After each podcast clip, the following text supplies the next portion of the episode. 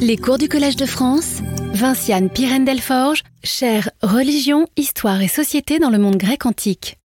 Bonjour à tous. Merci d'être là en dépit des annonces euh, des grèves. Euh, et donc, jusqu'ici, nous avons esquissé euh, la figure de Déméter, puisque c'est le cœur de mon propos de cette année. Nous avons esquissé cette euh, figure à grands traits, qui sont ceux que révèlent l'Iliade, l'Odyssée, euh, la Théogonie, et aussi cette réflexion que je vous ai présentée sur le nom de la euh, déesse. Se dessine donc jusqu'à présent une puissance divine, et ce n'est pas le fruit d'un étonnement, se dessine une puissance divine associée aux céréales, à l'agriculture, qui commande dès lors à la nourriture solide des humains, des humains mortels, puisque, comme Homère le chantait, les dieux ne mangent pas de pain. En cela, selon les principes généalogiques de la théogonie que j'ai rappelés la semaine dernière, Déméter est assurément la petite fille de la terre, dont elle spécialise la foisonnante euh, puissance vitale.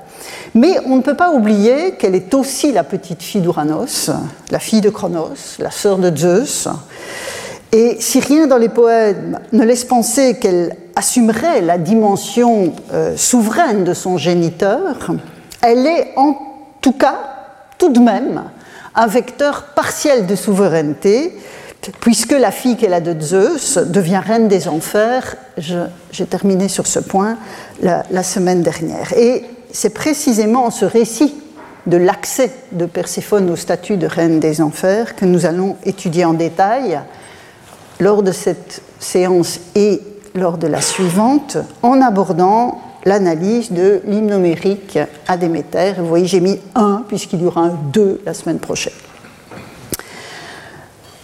Donc voilà le plan, le menu de la séance. Ce qu'on appelle les hymnes homériques forment un ensemble de 33 poèmes. Ce sont des poèmes hymniques, donc, en hexamètre dactylique que les anciens ont souvent attribué à Homère, d'où cette appellation d'hymne numérique, d'où le titre du corpus, mais qui ont sans doute des auteurs très variés, tout autant qu'ils sont de provenance et de dates différentes, difficiles à circonscrire avec un temps soit peu de précision, même si évidemment je parlerai de la date que l'on attribue à l'hymne qui nous occupe.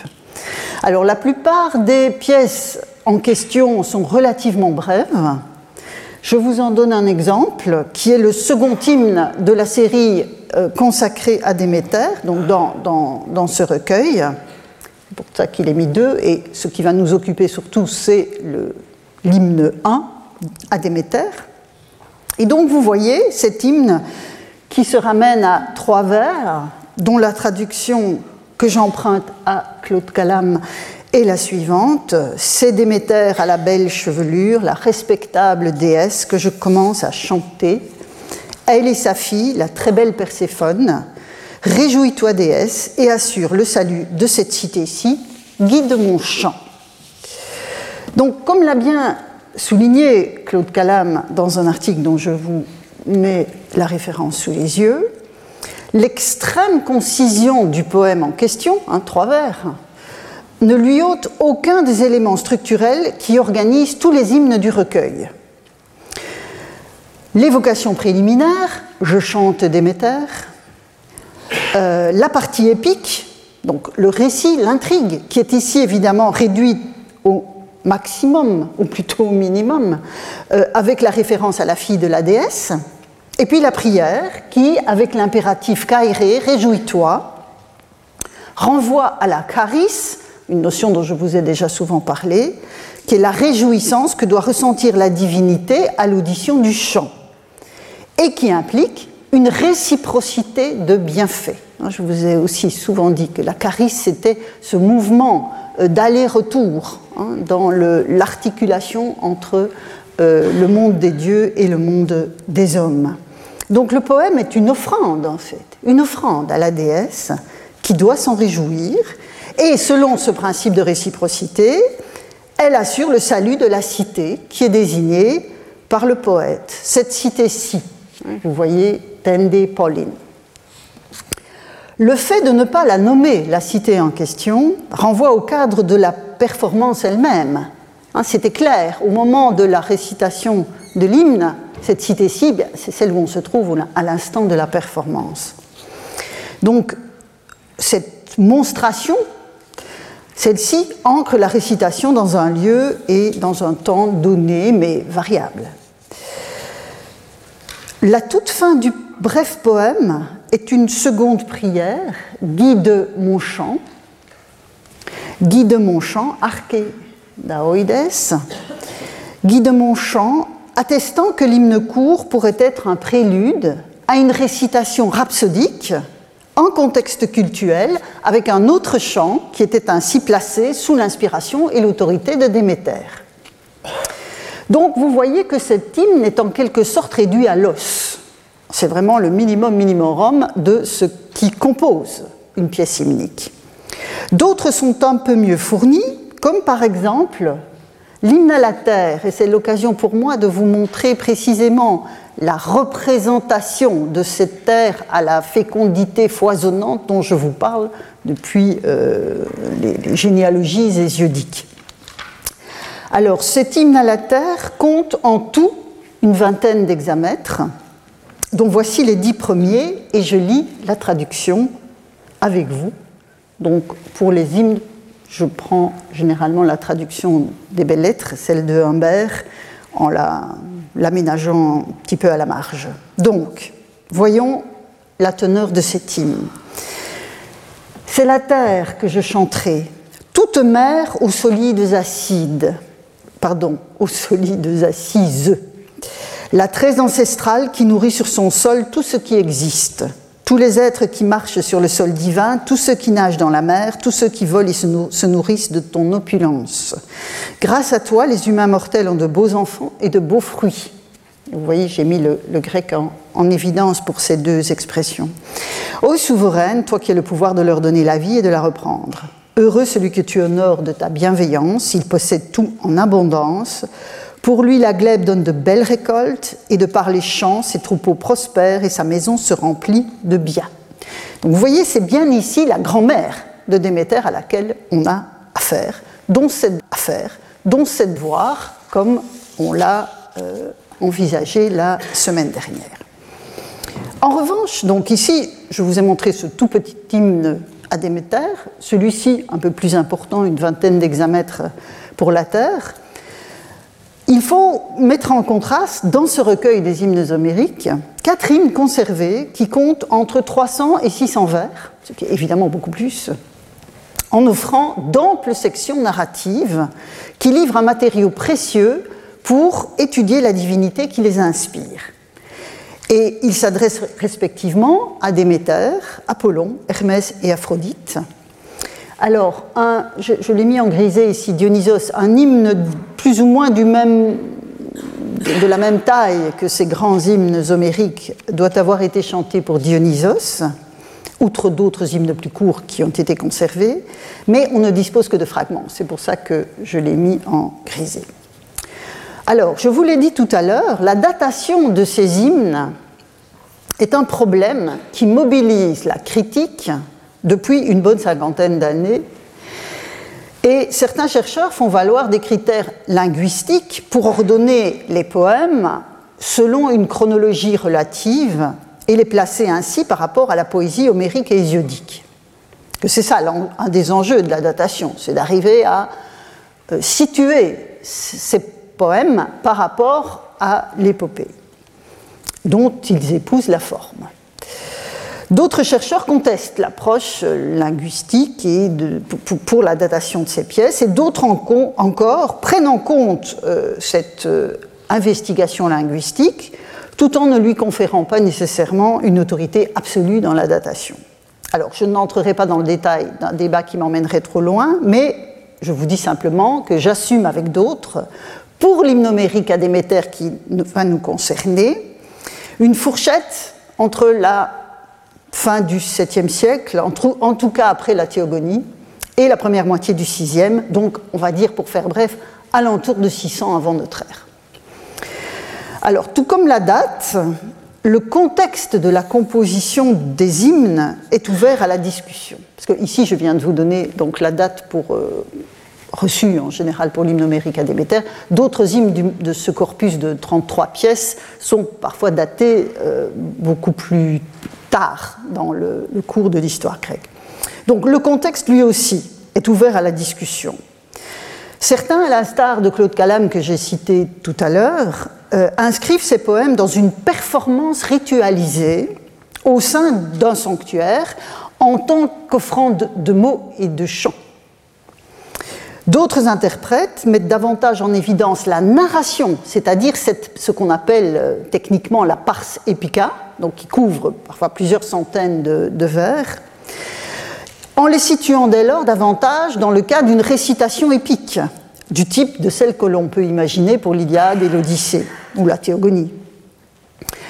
Alors, comme souvent, face à une alternative de ce type, la voie moyenne mérite d'être explorée, et la nuance mérite d'être adoptée.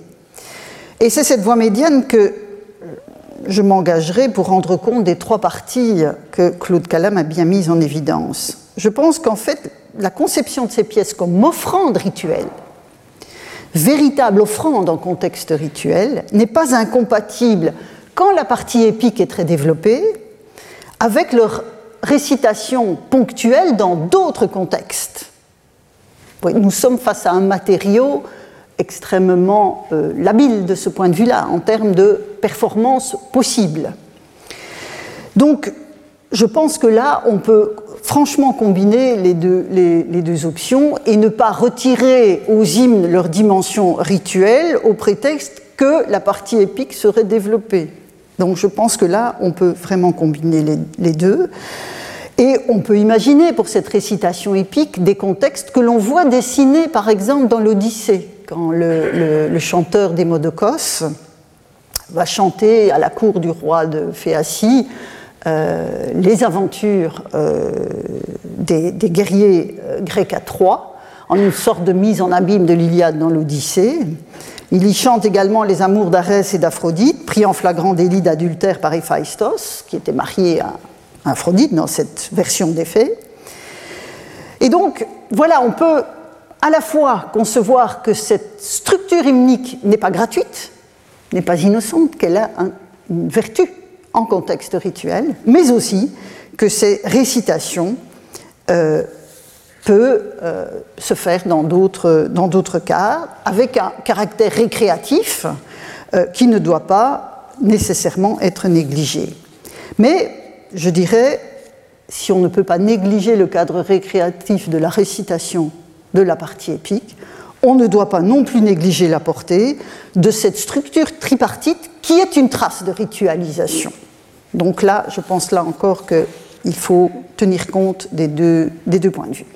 Quoi qu'il en soit de cette question de contexte, ce qu'on appelle la parse épica donc du poème, la partie qui est la plus proche euh, d'une récitation épique, elle développe en fait dans le cas des quatre grands hymnes euh, que j'évoquais il y a un instant, une thématique euh, donc convergente.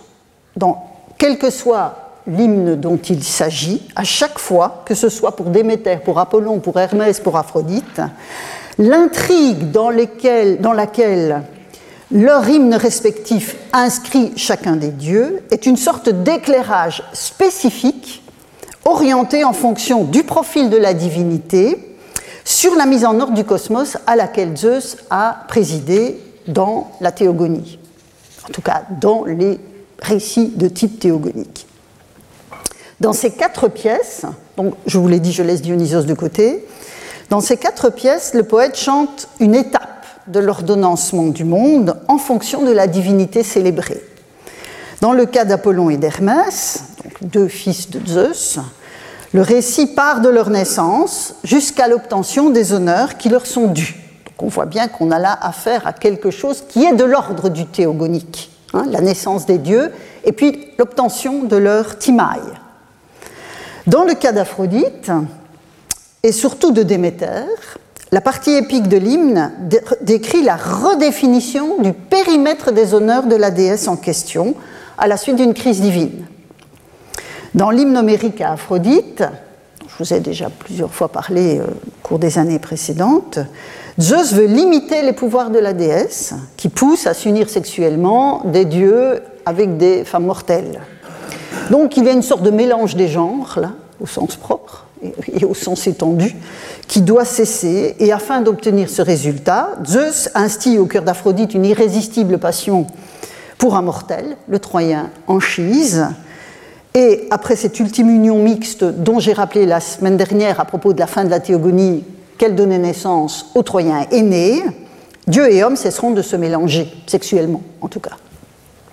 Donc on voit bien que dans cet hymne, il y a l'imposition d'une limite au pouvoir d'Aphrodite et la mise en place d'une clarification supplémentaire de la position respective des hommes et des dieux dans l'ensemble du, dans, l'économie générale du monde voulu par Zeus. Donc on voit bien que c'est une lecture du mythe de souveraineté en clé d'Aphrodite, vous voulez. C'est l'éclairage spécifique qui est porté sur, euh, cette, stabilisation du monde du point de vue de la, déesse. Alors, l'intrigue qui se développe dans la Pars Epica de l'hymne numérique à Déméter, le grand, hein, donc l'hymne 1, euh, je dirais, par rapport au petit, euh, au petit hymne que je viens de vous montrer. Donc, cette intrigue euh, repose elle aussi, de façon plus vive encore que dans le cas de l'hymne Aphrodite, sur une situation de crise. Et c'est évidemment cette situation de crise que nous allons étudier et analyser. Mais avant de l'analyser, vous connaissez un peu mon, ma, pratique à cet égard. Ce n'est pas évidemment, ça n'a pas d'objectif là maintenant, simplement sachez que je, je, dépose sur le site donc toujours les, présentations. Euh, PowerPoint que vous avez sous les yeux pendant le cours. Et donc, si vous voulez une bibliographie d'orientation sur les hymnes numériques en général et sur l'hymne à en particulier, vous pouvez vous référer à cette liste que je laisse à votre disposition euh, sur, euh, sur le site. Et c'est une bibliographie d'orientation. Si je vous avais mis la bibliographie tendance exhaustive sur le sujet, ce serait évidemment beaucoup plus, euh, beaucoup plus abondant encore. Alors, après cette mise en contexte du cadre euh, des hymnes euh, homériques, la date et toutes les incertitudes qui sont, qui sont les nôtres, mais aussi, très important pour ce qui va suivre, cette perspective spécifique des hymnes qui sont donc une, une voie d'entrée vers le mythe de souveraineté en fonction d'une divinité spécifique, j'en arrive maintenant au plat de résistance, à savoir l'intrigue de l'hymne numérique à elle-même. Donc je vais commencer par évoquer la structure, l'intrigue, avant d'en produire une analyse systématique. Parce qu'évidemment, c'est un, fil particulièrement intéressant à tirer pour mieux comprendre cette figure de Déméter qui nous occupe. Alors, le premier vers du poème nous est familier puisqu'il est identique à l'ouverture du tout petit hymne que j'ai lu avec vous tout à l'heure. Vous voyez ici, c'est Déméter à la belle chevelure, la respectable déesse que je commence à chanter. Alors, à partir de là, ça change légèrement, euh, mais on voit qu'on est dans la même matrice. L'évocation préliminaire, donc je chante Déméter, est semblable de part et d'autre. On a simplement ici, vous le voyez, je l'ai mis en évidence à l'écran, une variation du terme ici traduit par fille, et là le français est un peu pauvre, euh, puisqu'il s'agit d'une part du mot couret, donc la jeune fille, et de l'autre du mot tugater, la fille au sens de la fille de sa mère. Euh, l'anglais et d'autres langues sont plus riches de, ce point de vue. Dans, l'hymne court, qui est, je le rappelle, donc peut-être la troncature d'une pièce plus longue ou une pièce qui permet de relier d'autres choses, la prière arrive immédiatement. Hmm? Réjouis-toi, déesse, assure le salut de cette cité, guide mon chant. Ici, et là on va voir évidemment la suite euh, dans un instant, on va passer à la Parsépica, qui ici était limitée au nom même de la fille de Déméter, mais qui, dans l'hymne qui nous occupe, euh, va évidemment se déployer sur des centaines de vers. Et si on doit regarder l'hymne long en cherchant la prière, hein, que l'on a ici tout de suite, il faut attendre le vers 490 pour l'avoir arrivé. Donc vous voyez que la Parsépica est extrêmement longue. Et voilà les derniers vers du poème. Eh bien, vous qui possédez la terre odorante d'Éleusis, c'est Paros, sainte des flots et la rocheuse Androne, toi, Déo, noble souveraine, qui donne les beaux présents des saisons, ainsi que la très belle Perséphone, ta fille, accordez-moi avec bienveillance pour le prix de mes chants, une vie selon mon cœur, et moi je penserai encore à toi. C'est une traduction euh, exacte du grec, hein. on passe du vous au tu. Ce qui est intéressant, d'ailleurs, on y reviendra, parce que Évidemment, l'interaction forte entre Déméter et sa fille est euh, un élément constant hein, dans le, dossier que nous avons à, envisager. Donc, et moi, je penserai encore à toi dans d'autres chants, ce qui est une finale assez euh, convenue dans le corpus des, des hymnes homériques. Donc, entre l'évocation et la prière, pas moins de 487 vers, qui couvre la partie épique de l'hymne. Donc c'est elle évidemment qui va nous retenir. Et je vous en donne le sommaire, ne soyez pas effrayés. pour ceux qui ne sont pas nécessairement familiers avec la pièce, j'ai remis l'ensemble et je vais y revenir euh, pour situer les, points que j'analyse tout au long de ces deux, de ces deux leçons. Je passe juste en revue l'intrigue avec vous pour vous la mettre en, mémoire. Donc on a d'abord l'enlèvement de Perséphone par Hadès avec l'assentiment de Zeus, puis Déméter recherche sa fille, elle a entendu ses cris. Hélios, le soleil, l'informe de l'enlèvement. Déméter va sur terre, se met à errer sur la terre et arrivée à Éleusis, elle rencontre les filles du roi local qui vont l'accueillir. Elle invente une histoire de femmes crétoises enlevées par des pirates qui se seraient enfouis du navire en question. Les filles du roi local se proposent de, demander à leur mère de l'engager comme nourrice de leur petit frère, ce que la déesse accepte, la mère de l'enfant aussi. Donc la déesse arrive dans le palais d'Éleusis avec les jeunes filles, rencontre la mère. Elle va dès lors prendre en charge le petit garçon, le petit démophon, et elle va entreprendre de l'immortaliser, pièce centrale du poème sur laquelle je m'arrêterai. Euh, mais elle est interrompue dans, son, le processus d'immortalisation par la mère qui évidemment se doute qu'il se passe quelque chose, euh, espionne la, la, déesse et se rend compte qu'on met son fils dans le feu. Inutile de vous dire qu'elle s'en effraie et donc le processus est arrêté. À ce moment-là, Déméter révèle sa divinité, exige un temple et un autel, en annonçant qu'elle y révélera ses rites. On construit l'hôtel et le temple, Déméter s'y réfugie, et à ce moment-là, elle entre en grève. Elle cesse de faire se lever les blés. Et donc, elle condamne l'humanité à la famine, mais elle condamne aussi les dieux à ne plus recevoir les hommages qui leur sont dus. Or, je vous ai répété souvent à cette tribune que la divinité des dieux passe par les offrandes des hommes. Donc, condamner les hommes, c'est dans une certaine mesure altérer la divinité des dieux. Donc c'est un danger cosmique.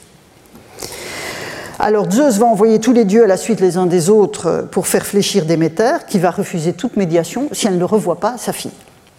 Zeus finalement envoie Hermès chez Hadès, là où Perséphone se trouve désormais, pour la ramener à sa mère, et Hadès va donner à manger à Perséphone un grain de, un pépin plutôt de grenade, pour la contraindre à revenir le fait de manger dans la maison de son époux la lie à lui pour toujours.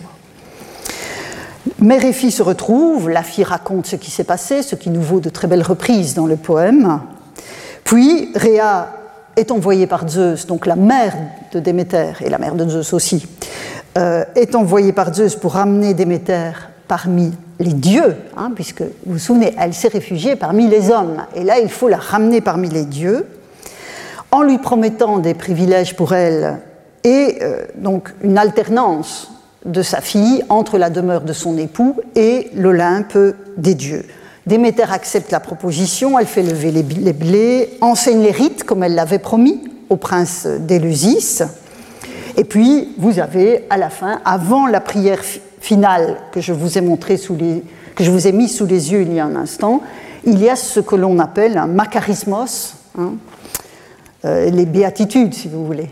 C'est la, version française de macarismos pour les hommes qui voient les mystères et les sombres perspectives pour les non-initiés. Donc, c'est là que demeure auprès de Zeus qui aime la foudre cette déesse auguste et vénérée, grand est le bonheur de celui qu'elle daigne aimer parmi les hommes de la terre. Elle envoie aussitôt dans sa vaste demeure et installe à son foyer Plutos. Hein, on a vu la semaine dernière l'importance de ce passage, j'avais fait une sorte d'anticipation sur le cours de cette semaine en, affichant cette partie du poème. Plutos qui donne l'abondance aux hommes mortels. Donc en fait, l'hymne, tel que je viens de le résumer à grands traits, est le récit déployé et amplement déployé de ce que la théogonie exprimait en trois vers, de l'union de Déméter et de Zeus qui donne naissance à Perséphone, enlevée à sa mère à l'instigation euh, de Zeus.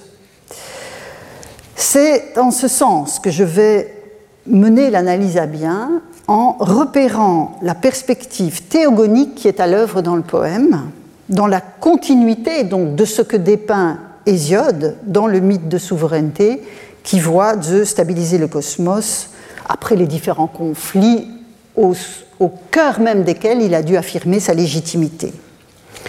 Alors je vais procéder en trois temps pour ce faire. D'abord le statut de Perséphone comme reine des enfers, ensuite la redéfinition des honneurs de Déméter, et enfin la position des mortels dans cette reconfiguration des honneurs divins, et ce troisième temps compte en fait deux points, l'immortalisation manquée de Démophon et le binôme mère-fille divine et le franchissement des limites, mais les deux points, ces deux points-là, ce sera le sujet du cours de la semaine prochaine. Donc les composantes théogoniques du poème sont réparties sur cette leçon-ci et la suivante. Alors, la reine des enfers.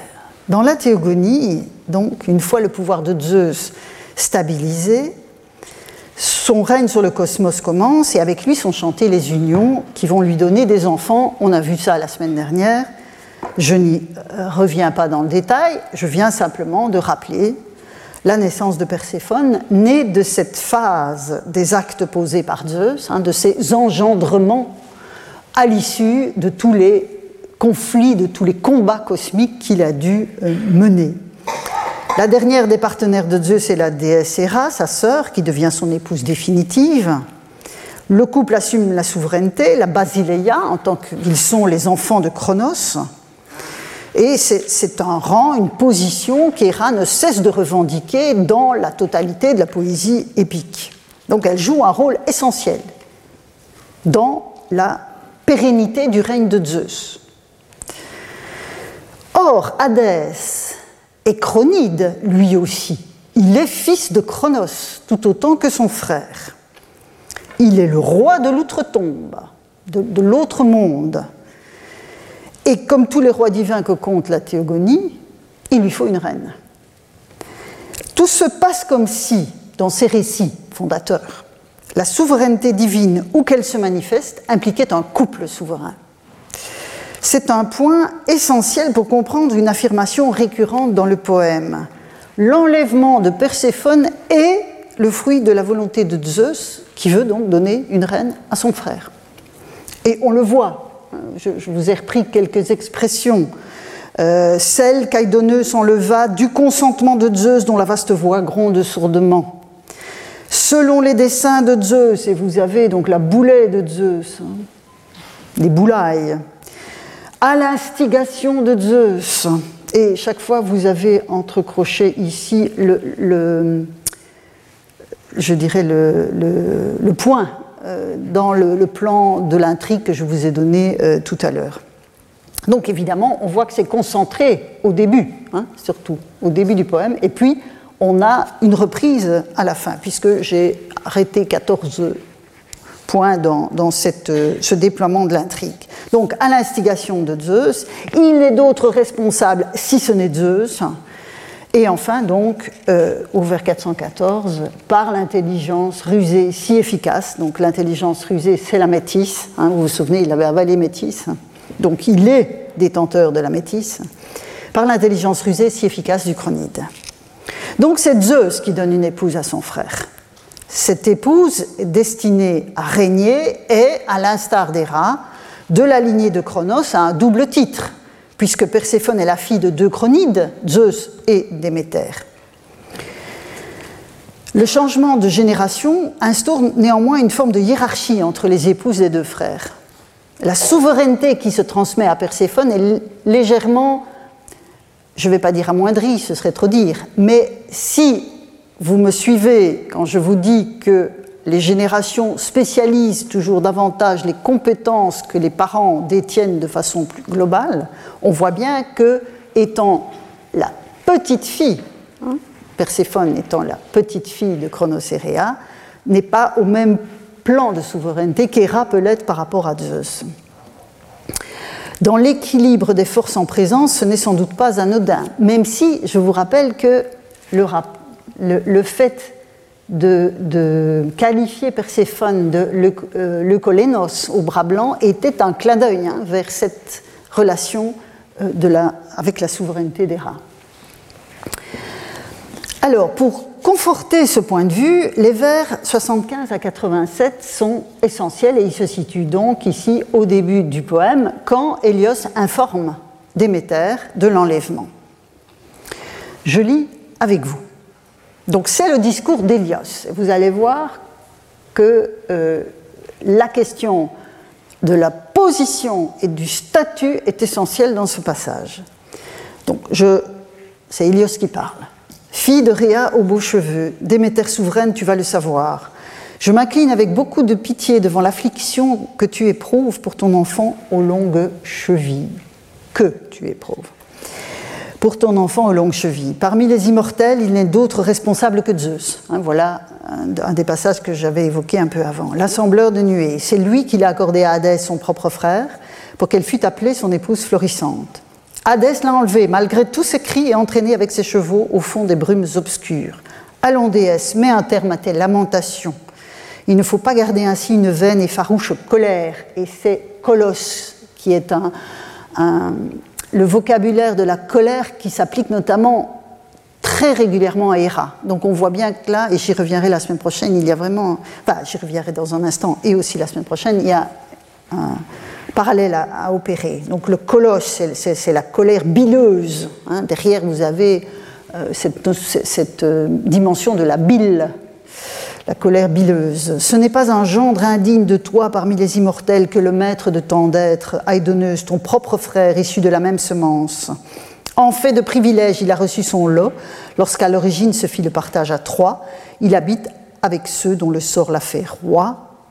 Et vous voyez ici le rappel du passage de l'Iliade au, au chant 15 que l'on avait analysé précédemment. Donc voilà le l'information qu'Hélios donne à Déméter, qui s'interrogeait donc sur la destinée de sa fille, alors on a pu écrire, certains bons collègues ont pu écrire que Zeus entendait rompre la solitude de son frère. Mais je vous avoue que je préfère une explication théogonique à une approche psychologique, même si le poème est rempli évidemment de chagrin, de tristesse, de colère, de ressentiment, autant d'émotions dont je ne minimise pas du tout l'importance dans la configuration globale de l'intrigue. Mais ici, pour ce qui est de la, métisse de Zeus, je pense que c'est plutôt en termes théogoniques qu'il faut la penser. En effet, quand il est question des motivations de Zeus, elles sont assurément politiques. Et toute sa volonté, hein, sa boulet, sa métisse, sont orientées vers l'équilibre cosmique dont je vous ai souvent répété que la théogonie le construisait notamment par la juste répartition des privilèges entre les dieux. Or, c'est bien de cela qu'il s'agit ici. C'est l'équilibre des forces, que chacun reçoive ce à quoi il a droit. Or, le discours d'Hélios est vraiment centré sur la timée des protagonistes. La timée d'Hadès est d'être le roi des morts. Hein, ça fait partie du partage, du tirage au sort. La timée de Perséphone, en première instance, est de devenir reine. Et Déméter elle-même est censée recevoir un gendre tout à fait digne de son propre rang. Hélios insiste. Ce n'est donc pas seulement parce que son frère est séparé des autres dieux dans le monde d'en bas que Zeus lui donne une épouse, ce qui serait l'explication psychologique. L'obtention de cette épouse fait partie de la définition des prérogatives d'Hadès, sous l'autorité de Zeus, si souvent rappelée au, cours de l'hymne, comme on l'a vu. Donc, c'est une question de statut. Mais les prérogatives de Perséphone sont elles aussi en jeu dans cette affaire. Hadès va les lui rappeler au moment où il accepte de la laisser partir vers l'Olympe. C'est plus loin dans le poème, je n'ai pas remis la liste, mais tout en lui faisant manger le pépin de grenade qui le rend sûr qu'elle revienne. Et donc, que, dit Hadès à son épouse qui retourne euh, euh, qui retournera périodiquement sur l'Olympe. Va, Perséphone, auprès de ta mère voilée de noir. Mais garde dans ta poitrine et une humeur et un cœur serein. Ne te désespère pas trop, c'est inutile et vain. L'époux que tu auras en moi n'est point indigne de toi parmi les immortels. Je suis le propre frère de Zeus le Père. Quand tu seras ici, tu régneras sur tous les êtres qui vivent et qui se meuvent. Tu auras les plus grands privilèges parmi les immortels. Hein, ce sont les Timas Megistas, et ils seront toujours châtiés, ceux qui te feront l'injure de ne pas se concilier ton cœur par les pieux sacrifices et les offrandes qui te reviennent. Vous voyez là, on est vraiment dans la définition, la définition du statut. Le, balancement du discours ici d'Hadès est intéressant parce qu'il renforce la conception des deux faces de la Timée en tant que statut associé à des droits au plus grand Timaï parmi les immortels, qui signifie en l'occurrence pour Perséphone un statut d'épouse et de reine, répondent des sacrifices et des offrandes qui ne peuvent être évidemment que celles des hommes, que ceux des hommes. Mais, comme on va le voir, les Timaïs de Déméter ne sont pas en reste, et c'est ce point qui va m'occuper pour la dernière partie de cette leçon. En effet, le monde que met en scène, le monde que dépeint l'hymne homérique à Déméter, est un monde qui connaît les céréales, qui connaît l'agriculture, qui connaît le sacrifice. Quand la déesse se retire de l'ensemble euh, de l'assemblée des dieux pour se réfugier sur la terre, hein, donc ici, tout au début du poème, elle va en fait vers les cités des hommes et leur grasse culture. Dans le cadre global des étapes mises en place, euh, de, mise en place du cosmos, l'hymne, si, on doit faire une sorte de chronologie relative, si vous voulez, chronologie relative, l'hymne euh, se situe après la crise prométhéenne et après l'épisode que décrit l'hymne numérique à Aphrodite, qui était censé créer cette distinction. L'hymne se situe donc après ces, épisodes. Les humains sont désormais strictement séparés des dieux. Il leur offre des sacrifices pour les honorer et entrer en communication avec eux. Les hommes travaillent la terre pour obtenir la nourriture et ils font des enfants dans le cadre d'unions socialement sanctionnées. Quand Déméter arrive à Éleusis, elle arrive dans une famille. La condition humaine est donc définir quand Zeus décide de donner une épouse à son frère, en ouvrant du même coup une crise cosmique. En outre, donc, très important, pour comprendre l'économie générale du poème, Déméter est déjà détentrice des prérogatives que lui attribuent les œuvres dont nous avons parlé jusqu'ici. Donc ce que je vous ai dit en résumé en ouvrant ce cours sur les prérogatives de Déméter, le profil de Déméter, il est déjà pleinement acquis dans le cadre qui est celui de l'hymne, des débuts de, l'hymne numérique à euh, la déesse. Dès le vers 4, Déméter est qualifié de Chrysaoros aglaokarpos, au glaive d'or selon une tradition convenue sur laquelle j'aurai sans doute l'occasion de revenir, et aux fruits splendides. Alors la traduction de fruits, vous juste une petite parenthèse, euh, carpos, c'est vraiment les, fruits de la terre au sens large. Hein. Ce n'est pas nécessairement les fruits d'un arbre fruitier. C'est vraiment, c'est beaucoup plus large la, notion de carpos. C'est la production, euh, quelle qu'elle soit, euh, agricole, arboricole. Bon. Et donc, quand dans sa quête éperdue, Déméter rencontre notamment la déesse Hécate, la déesse Hécate l'interpelle comme suit Toi qui donnes les saisons et leurs présents splendides, au forêt à. Donc vous voyez qu'elle a déjà, quand l'hymne se met en, en, branle, je dirais quand l'intrigue se met en branle, elle est déjà en pleine possession de toutes ces compétences qu'on lui connaît. Et autre exemple, quand au moment de la, du dévoilement de la divinité de la déesse dans le palais d'Élusis, donc quand la mère du petit Démophon euh, s'est tellement effrayée que la déesse a arrêté le processus d'immortalisation, la déesse se présente et elle dit Je suis Déméter que l'on honore, la plus grande source de richesse et de joie qui soit aux immortels et aux hommes mortels. donc vous voyez qu'on a les deux, on a les immortels et les hommes mortels. C'est exactement ce que je disais tout à l'heure, à savoir la famine qui guette les hommes est aussi une menace pour les dieux. Donc elle est dans cette euh, proclamation, elle se dit Timoukos, donc Tima, Timaokos, celle qui possède des honneurs. Donc elle a déjà cette imaille. Elle a cette imaille. Et évidemment, ses compétences sont d'autant plus évidentes quand elle décide de ne plus les exercer.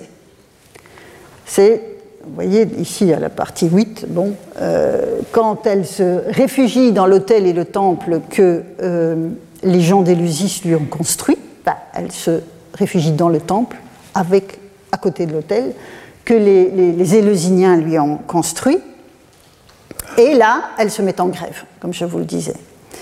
Je lis avec vous, la blonde Déméter vint s'y installer, donc dans son temple, loin de tous les dieux bienheureux. Elle restait là, consumée par le regret de sa fille à la large ceinture. Ce fut une année affreuse entre toutes qu'elle donna aux hommes qui vivent sur le sol nourricier.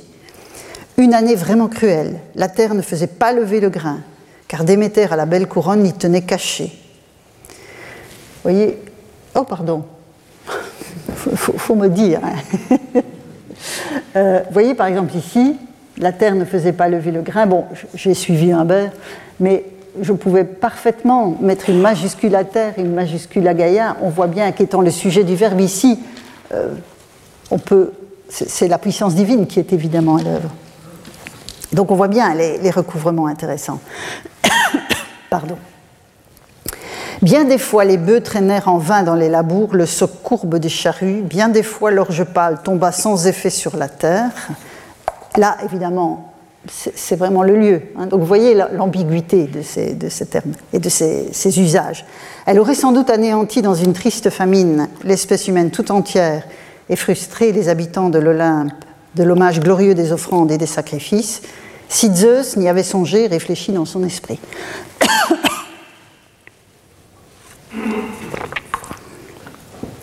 Donc la déesse se met en grève et menace radicalement la survie de l'humanité. Mais donc ce faisant, elle menace aussi les dieux.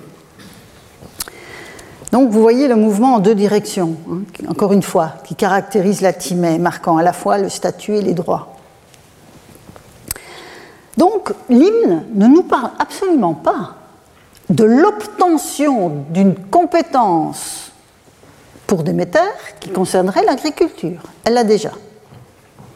Elle possède pleinement ses compétences quand sa fille est enlevée. Et c'est évidemment justement là que se situe la menace globale que la déesse fait planer sur les hommes et les dieux. Elle cesse de remplir le rôle qui était le sien dans l'économie générale du monde voulu par Zeus. Donc tout ça risque d'être mis à mal. C'est pourquoi à ce stade de l'analyse de l'hymne, je voudrais faire le parallèle avec la menace qu'une autre fille de Rhea et de Chronos fait courir au pouvoir de Zeus, et je reviens à Héra, à la déesse Héra, dont la Théogonie fait l'épouse définitive du, du, dieu. Donc voyons d'abord quelle est la place d'Héra dans le recueil des 33 hymnes homériques dont je vous parle depuis tout à l'heure. Alors il y a un seul poème conservé, relativement bref, voyez, il fait quatre vers, euh, pardon, cinq vers. Cinq vers. Donc je lis la traduction. Je chante Héra Chrysotronos, donc au trône d'or, que Réa a engendré, reine immortelle qui possède la beauté suprême, sœur et épouse de Zeus qui fait retentir le tonnerre, rayonnante que tous les bienheureux dans le vaste Olympe craignent et honorent à l'égal de Zeus, seigneur de la foudre. Alors, vous remarquez peut-être que la structure hymnique en trois parties ne se laisse pas repérer dans ce texte, qui apparaît comme l'entame d'une pièce plus ample, mais alors qu'on aurait perdu, que bon, euh, l'entame d'une pièce plus ample, mais on, et donc le, détail de toute cette question, vous la trouverez évidemment dans ce livre, euh, mais on peut se poser la question.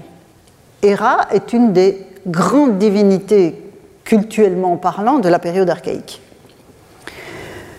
Se pourrait-il qu'un hymne numérique du type des quatre grands hymnes ou des cinq grands hymnes, si on ajoute Dionysos, euh, ait été réservé à la déesse, mais que nous l'ayons perdu? Alors, il y a un indice. Ce n'est pas une, une hypothèse gratuite. Il y a un indice en faveur de cette hypothèse, mais cet indice se trouve dans un autre hymne numérique, à savoir celui à Apollon. Donc aujourd'hui, je navigue un petit peu entre différents pièces hymniques de ce, recueil. En effet, dans l'hymne numérique Apollon, donc, on a un donc, hymne au fils de Zeus et de Leto, qui est composé de deux parties, je les rappelle à l'écran. La première, dite partie d'Hélienne, raconte la naissance des jumeaux divins Artémis et Apollon euh, dans l'île de Délos. Euh, enfin non, pardon, la, naissance d'Apollon dans l'île de Délos et son arrivée sur l'Olympe. Et puis la deuxième, la suite pythique, voit Apollon quitter l'Olympe pour aller fonder un sanctuaire oraculaire sur la terre. Donc il, veut le fonder lui-même, hein, ce qui est différent de, la situation de Déméter qui va sur terre et demande aux hommes de lui construire un sanctuaire. On voit que la position des deux divinités par rapport à la fondation n'est pas la même. Donc, euh, Apollon parcourt diverses régions. Il s'arrête d'abord à Telfous, à Ambéotie. Il veut établir un temple là-bas, il commence à le construire, mais la nymphe du lieu, la source éponyme du lieu, la, nymphe, euh, le dissuade et, l'envoie plus à l'ouest, en l'occurrence vers Delphes. Mais pour prendre possession de Delphes, le dieu doit d'abord éliminer une dragonne locale, hein, la Dracaina, ce qui signifie explicitement la dragonne. Et donc, avant de raconter la mise à mort de la dragonne par Apollon, hein, donc qui est en quelque sorte l'épreuve que Apollon doit traverser pour fonder son oracle à Delphes, il y a une digression qui s'ouvre dans la pièce hymnique, et c'est elle qui m'intéresse. En effet, le poète revient au jour où la Dracaïna de Delphes, donc avant de rencontrer Apollon, reçut des mains d'Héra pour l'élever un autre monstre, à savoir Typhon. Typhon, on en a déjà parlé. C'est une figure de monstre qui est bien présente dans, la théogonie, euh, à l'issue de la victoire de Zeus sur les Titans. Après cette bataille, la Terre va faire naître euh, donc Gaïa, la Terre, grand-mère de Zeus, s'unit au Tartare, qui est une des autres entités primordiales, et va faire naître ce monstre, Typhon, dont on avait parlé par anticipation dans la Théogonie au moment où le, poète chantait la nymphe Échidna en disant que Typhon s'unit sexuellement euh, à elle, terrible, démesurément violent et sans limite, hein,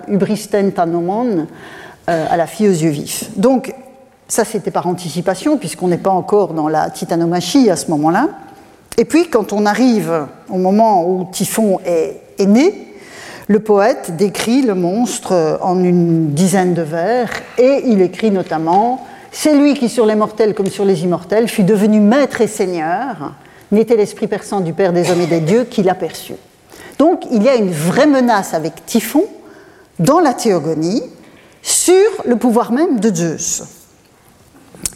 40 vers plus tard, Zeus a vaincu le monstre, qu'il précipite dans le Tartare, une sorte de retour à l'envoyeur, puisque Typhon était censé être le fils du, euh, Tartare. Donc c'est là que se trouvent désormais relégués tous les opposants au pouvoir de Zeus. Mais je reviens à l'hymne homérique Apollon. Donc ça, c'est l'arrière-plan qui concerne Typhon dans la théogonie. Dans l'hymne homérique Apollon, ce n'est pas Gaïa qui met Typhon au monde, mais Héra. En une cinquantaine de vers, donc une sorte de digression au sein même du poème, se dessine un autre scénario que celui de la théogonie.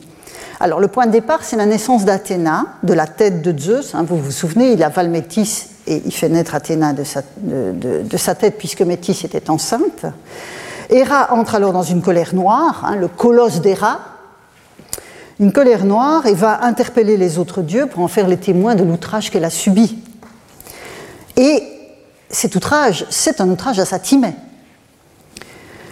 Athéna brille parmi les dieux immortels, tandis que Héphaïstos, le fils euh, qu'elle a conçu toute seule de son côté, est un infirme qu'elle a rejeté.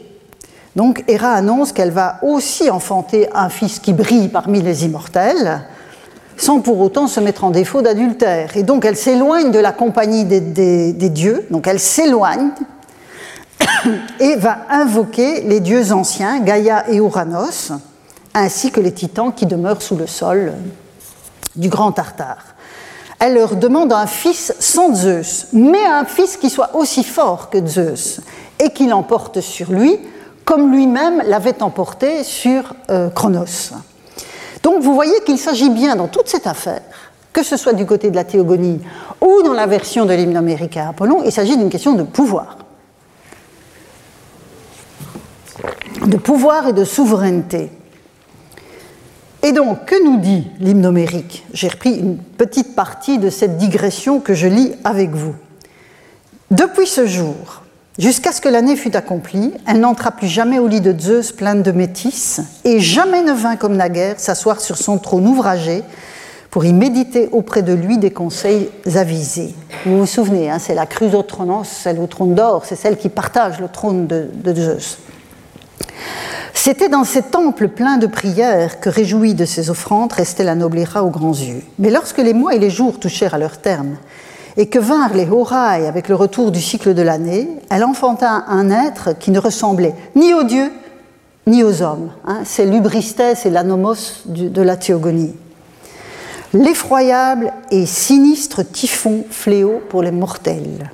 Aussitôt la noblera aux grands yeux se saisit de lui et s'empressa ensuite de confier ce monstre à l'autre monstre, hein, puisque c'est ça le début de la digression, c'est la Dracaïna de Delphes donc elle confie ce monstre, Typhon, à l'autre monstre, la Dracaïna. Et l'hymne s'arrête à ce moment-là, arrête la digression sur Héra et Typhon, puisque son objet essentiel, c'est la mise à mort de la Dracaïna par Apollon. Donc on, on revient au cœur du propos. Et Apollon devient effectivement le maître de Delphes. Donc vous voyez que le fils de Zeus, Apollon, est implicitement mis en parallèle, enfin, mis en, sa, victoire sur la Dracaïna, qui est sa, sa manière à lui d'inscrire son pouvoir euh, par le biais de la parole oraculaire à Delphes, est en, quelque sorte mise en, regard de la victoire de Zeus lui-même sur Typhon, qui va asseoir son pouvoir souverain sur le cosmos. On voit là que le parallèle est. Euh, les deux intrigues sont évidemment ne sont pas mises là, ne sont pas mises en regard par hasard. Ce qui est intéressant aussi de souligner, c'est qu'Apollon n'est pas l'héritier du pouvoir de Zeus.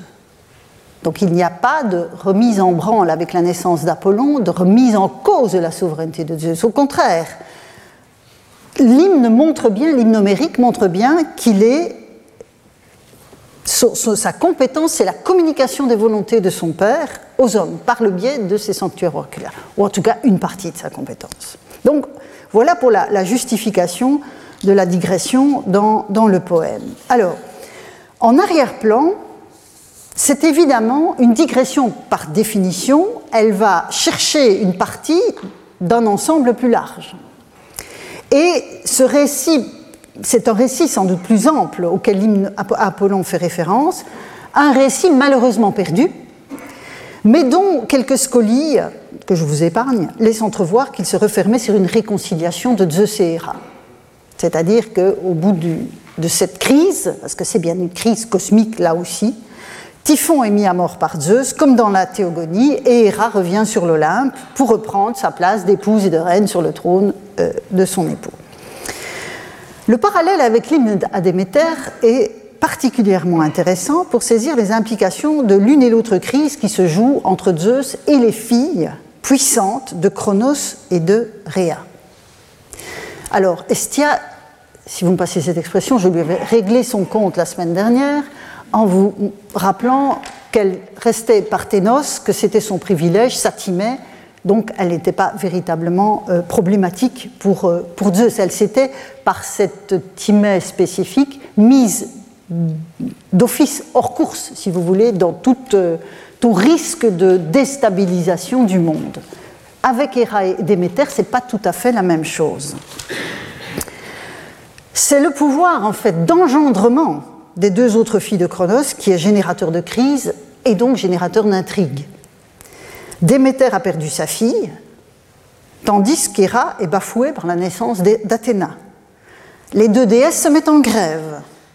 Une grève passive pour Déméter, qui cesse de faire lever les blés, une grève tout aussi passive pour Héra, qui cesse de partager ses conseils avisés avec son roi de mari, mais cette grève institutionnelle, si je puis dire, d'ERA est assortie aussi d'une démarche proactive, puisqu'elle met en branle en fait ce qu'une épouse royale est censée faire, donner un successeur à son époux, donner un héritier au roi dont elle est la compagne.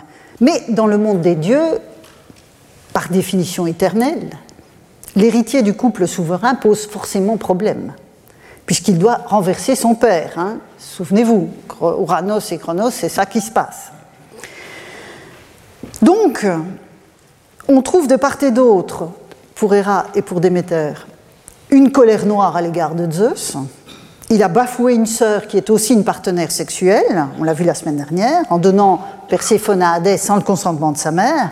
Il a bafoué une sœur qui est aussi son épouse, en donnant naissance à Athéna sans l'intervention de celle qui partage son trône. L'une et l'autre, déesse, quittent l'assemblée des dieux, se retirent dans un sanctuaire, donc sur terre, durant une année pour Déméter, durant le nombre de mois nécessaires à la gestation de Typhon pour Héra. Finalement, une réconciliation avec le roi des dieux intervient de part et d'autre, ça on le verra un peu plus tard pour Déméter, et tout ça va renforcer la stabilité du règne de Zeus. En effet, en faisant émerger Typhon comme adversaire de Zeus, Héra contribue en fait à affermir son pouvoir.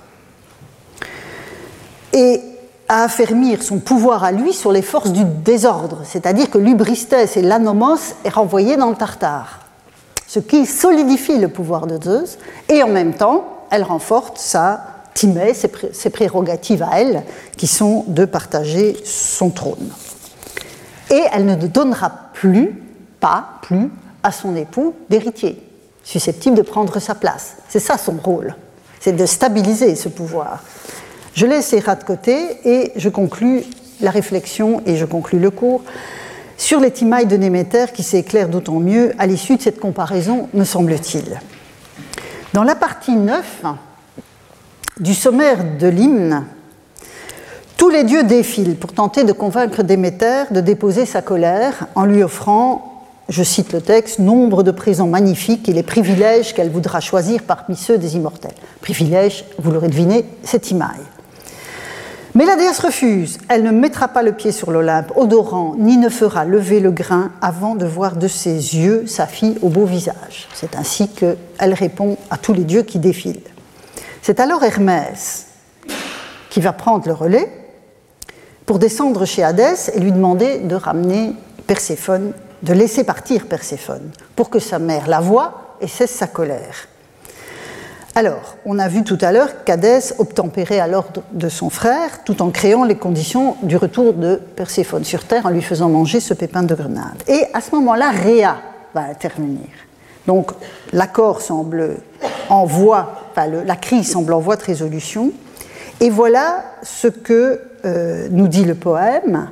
Alors Zeus, dont la vaste voix gronde sourdement, le renvoya pour messagère Réa aux beaux cheveux, afin de ramener Déméter voilée vers les tribus des dieux. il promit aussi de lui donner les privilèges qu'elle choisirait parmi ceux des immortels. Il voulut bien que du cycle de l'année, la fille passât le tiers dans l'obscurité brumeuse et les deux autres auprès de sa mère et des immortels. Donc quand on voit ici un pluriel, c'est parce qu'évidemment, à ce moment-là, Perséphone a déjà rejoint sa mère. on reverra ça. Donc, les, les que Déméter est censé choisir parmi les dieux immortels sont indéterminés, ne sont pas explicités. Et la première mention plus haut dans le poème euh, d'une telle promesse est restée jusque-là sans suite, puisque Déméter veut avant tout revoir sa fille. Néanmoins, dans ce passage, l'articulation étroite entre la référence au Timaï et l'alternance du séjour de Perséphone entre le monde des dieux et l'outre-tombe euh, me semble devoir être euh, souligné. C'est-à-dire que les nouvelles Timaï de Déméter semblent bien associées à la possibilité pour sa fille de faire ce trajet, qui normalement est impossible. Et ça, j'y reviendrai la semaine prochaine, puisqu'il y a cette question du passage. Et donc, sans avoir la possibilité elle-même de traverser la frontière Déméter, la proximité qu'elle entretient avec sa fille laisse entendre qu'elle fait partie, cette, euh, capacité à traverser la frontière, fait partie de la redistribution des pouvoirs. Et c'est ce que nous verrons plus en détail la semaine prochaine. Merci pour votre attention.